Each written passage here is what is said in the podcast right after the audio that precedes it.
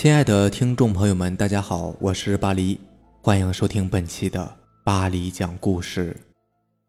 咱们今天晚上要分享的第一个故事，名字叫做《录音机的声音》，作者子夜公爵。这件事发生在十多年之前了，至今为止我都没有弄明白那天晚上听见的声音到底是怎么回事，但我始终确信它的存在。它就如同一团黑色的凝云，始终潜伏在我的内心深处，久久不能散去。九九年的时候，我还不到五岁，我们家还没有搬到新城区去住。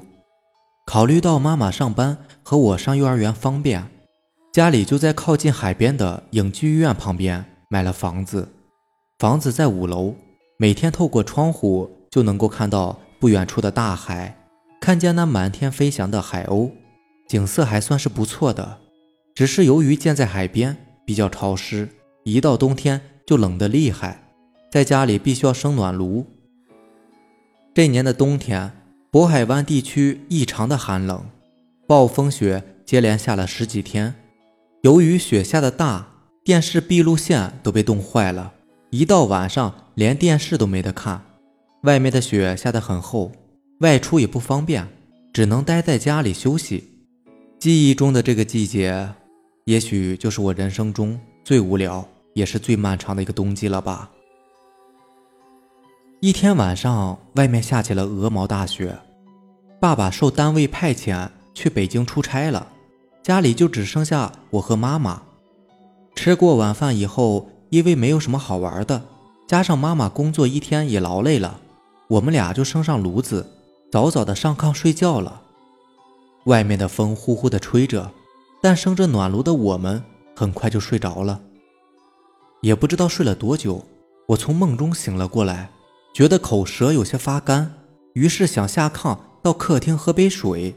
可是我刚坐了起来，就听到了一阵奇怪的声音，那个声音是从客厅里边传出来的。虽然我看不到有什么东西在那里，但是我清楚的听到了那个声音。是从客厅的录音机里传来的，嘎吱嘎吱嘎吱，好像是录音带坏掉的声音。可是家里只有我和妈妈，而且晚上也没有人打开录音机呀。但是录音机为什么会响呢？我突然觉得有些害怕，于是赶紧拉了拉妈妈的衣袖。妈妈揉了揉眼睛，缓缓地坐了起来。可也就在这个时候。客厅里的声音忽然停止了，屋子里面一下子变得很安静，就像是什么都没有发生过一样。嗯，儿子，怎么了？妈妈，客厅里有人，我听见我们家的录音机响了，声音很吓人，我怕。我有些胆怯的看了一眼妈妈。哎，没事的，别害怕，有妈妈在呢。再说也没有什么怪声音呢。可是我刚刚明明听到了。哎，傻孩子，快点睡吧，刚才你一定是做噩梦了。妈妈躺了下来，我也半信半疑的睡着了。我曾天真的以为那真的只是梦，只是我睡得朦胧时产生的错觉。但是很快我就发现我错了。迷迷糊糊的睡到了下半夜，我又被尿憋醒了，于是我蹑手蹑脚的下了炕。一个人走到了卫生间，等我小便完出了卫生间之后，我不经意的看了一眼客厅，猛然发现客厅发着微微的红色亮光，我突然觉得有些恐惧，因为我知道妈妈睡觉前都会断掉所有的电源开关的，可是这个客厅里怎么会有红色的光呢？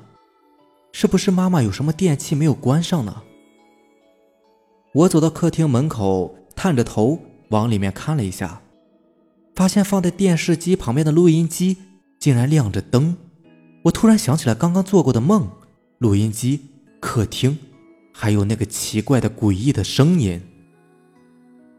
可是还没有想到一半，那个录音机咔嗒一声响了一下，从录音机里面再次传来奇怪的声音，咔嗒，咔嗒，咔嗒。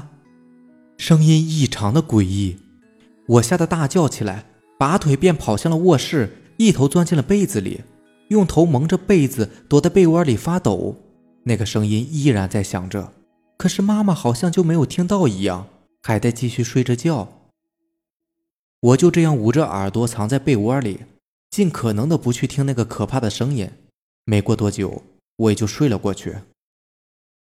等我再次醒来的时候，天已经亮了，下了一夜的大雪也已经停了。妈妈也起床，在厨房准备早饭。我赶紧跳下床，跑到了厨房，对妈妈说：“妈妈，昨晚不是梦，录音机是开着的，里面有很怪的声音，很吓人。”哦，是吗？难道是我忘记关录音机了吗？不可能吧！妈妈说着，便朝着客厅走去。我紧紧地跟在她身后，生怕从客厅里跳出来一个什么吃人的怪物。等妈妈走到录音机前时，她忽然哈哈大笑起来。孩子，你肯定是听错了，这录音机的插销都拔掉了，怎么会响呢？肯定是做噩梦了吧？我有些吃惊，连忙跑上去看，只见录音机的插头随意的放在桌子上，它根本就没有插电，所以也不可能会播放出声音的。可是昨晚的声音又是怎么回事呢？客厅里究竟发生了什么？我不敢再去继续想这件事。从那天开始，一向喜欢用录音机放儿歌听的我，彻底远离了这个录音机，就连看一眼都觉得毛骨悚然。虽然后来再没有发生过什么奇怪的事情，但是那个录音机还是被爱闯祸的我找了个借口给摔烂了。直到今天，我自己都不能解释那个没有插电的录音机是怎么出声的，那个声音。又到底是什么来头？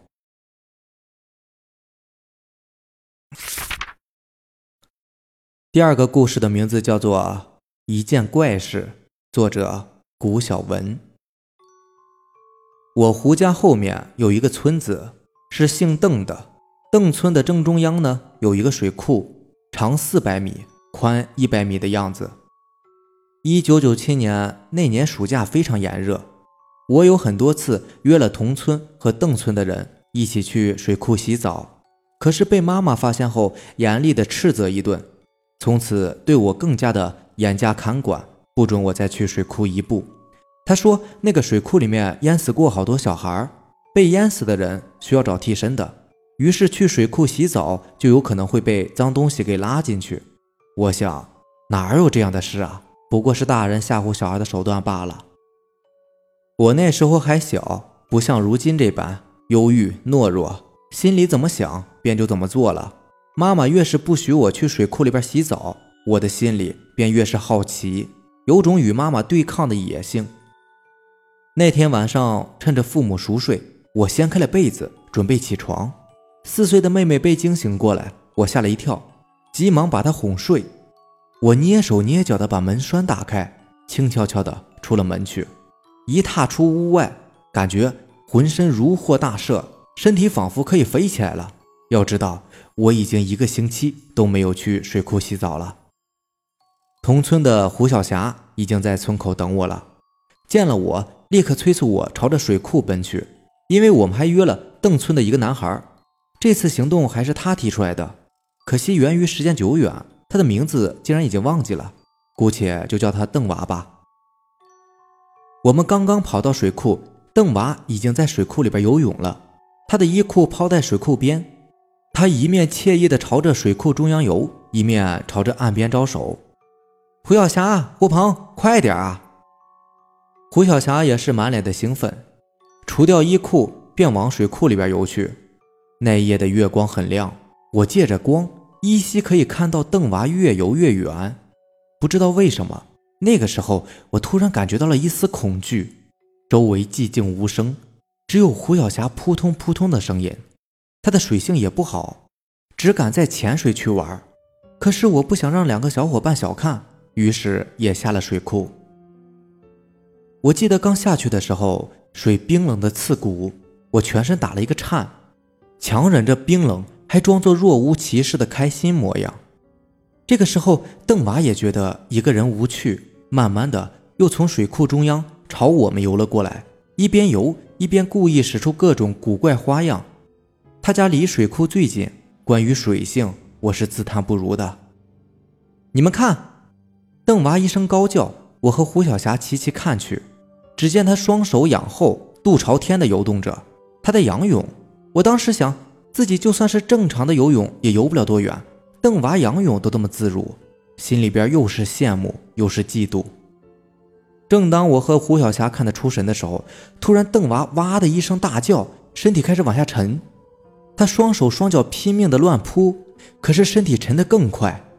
转眼间，邓娃完全沉下去了，水面还荡起了一阵的眩晕。我和胡小霞被这突如其来的事故给吓呆了，一时间竟不知所措。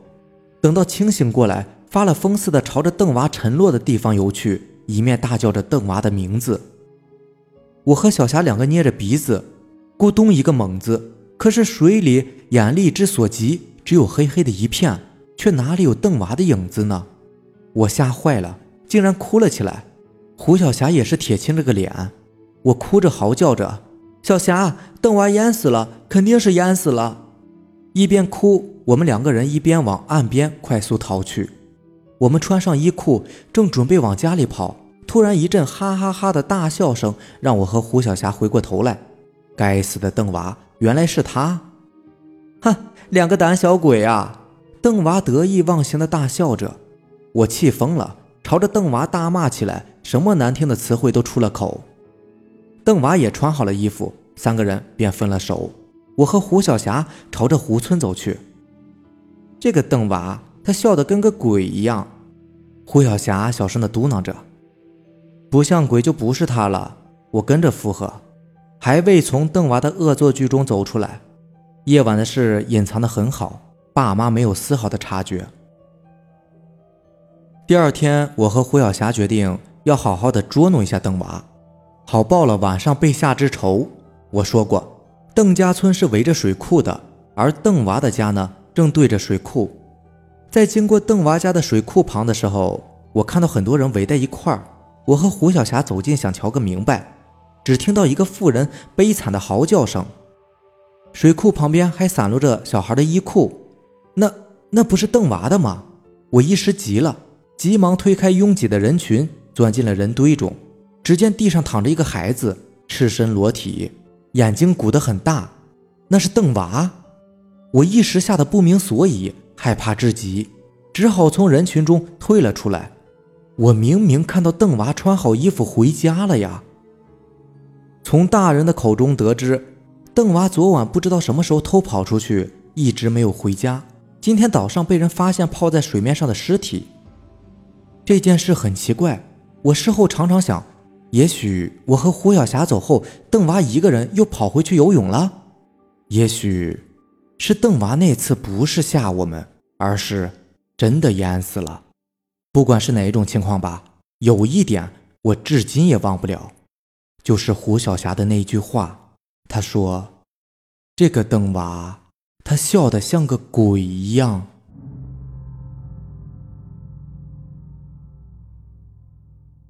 好了，这就是咱们今天的故事啦。喜欢咱们的节目呢，就点个订阅吧，并且希望能够把咱们的节目分享给你更多的小伙伴。行，那咱们下期见吧，拜拜。